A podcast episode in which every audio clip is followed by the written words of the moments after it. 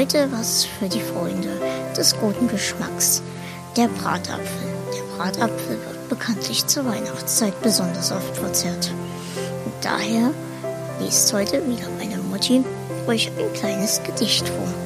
Ich wünsche euch jedes Mal viel Spaß und bis demnächst.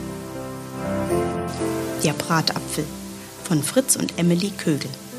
Kinder kommt und ratet, was im Ofen bratet.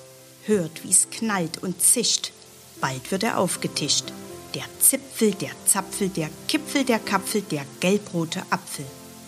Kinder, lauft schneller, holt einen Teller, holt eine Gabel, sperrt auf den Schnabel. Für den Zipfel, den Zapfel, den Kipfel, den Kapfel, den goldbraunen Apfel. Sie pusten und prusten, sie gucken und schlucken, sie schnalzen und schmecken, sie lecken und schlecken. Den Zipfel, den Zapfel, den Kipfel, den Kapfel, den knusprigen Apfel.